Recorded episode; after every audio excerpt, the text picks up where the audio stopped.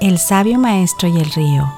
Un día, un anciano y sabio maestro caminó desde una ciudad a la siguiente con algunos de sus alumnos.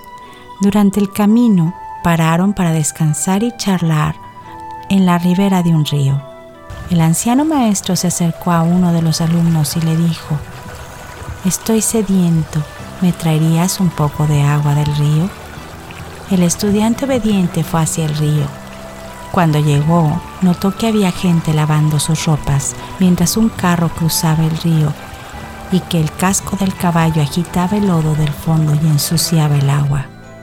¿Cómo voy a dejar que mi maestro tome de esta agua lodosa? pensó para sí mismo. Volvió hacia el maestro para decirle que el agua estaba lodosa y que él no pensaba que estuviera apta para beberse.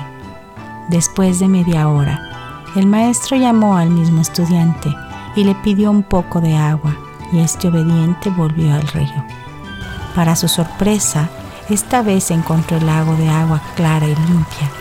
Todo el lodo se había hundido y el agua estaba nuevamente apta para ser tomada.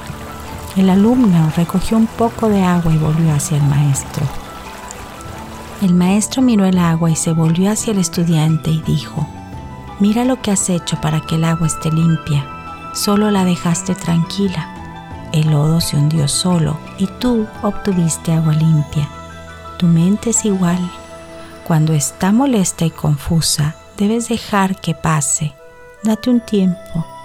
Las cosas se calmarán y hundirán solas. No necesitas esforzarte para que las cosas se calmen. Pasará sin ningún esfuerzo. Y lo mismo se puede decir para lograr paz mental. Es un proceso sin esfuerzo. Cuando tienes paz interior, se expande por fuera y alrededor tuyo y surge del dejar pasar solo, de no aferrarse.